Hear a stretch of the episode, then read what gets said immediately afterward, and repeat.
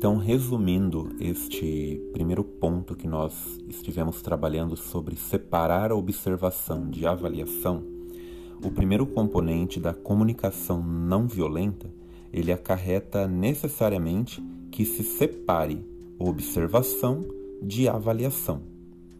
Quando combinado observação com avaliação, as outras pessoas sempre vão receber isso com crítica, né? de uma forma como se nós estivéssemos criticando, e elas vão resistir àquilo que estamos falando.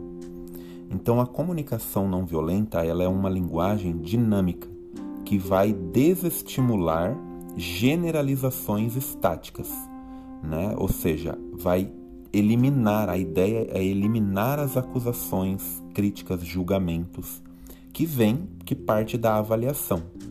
Tá? Então, em vez disso, as observações elas devem ser feitas de modo específico, tá? Para um, para um tempo e um contexto que é determinado para aquela situação. Por exemplo, né, Zequinha não marcou nenhum gol em 20 partidas. Então, essa é uma observação. Agora, o que, que seria uma avaliação? É dizer que Zequinha é péssimo jogador de futebol.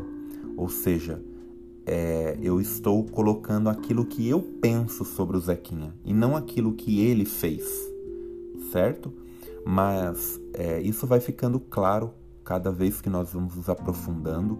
Caso você tenha dúvidas ou perguntas sobre essa questão, Pode enviar a sua dúvida, pergunta e nós vamos nos falando, tá ok?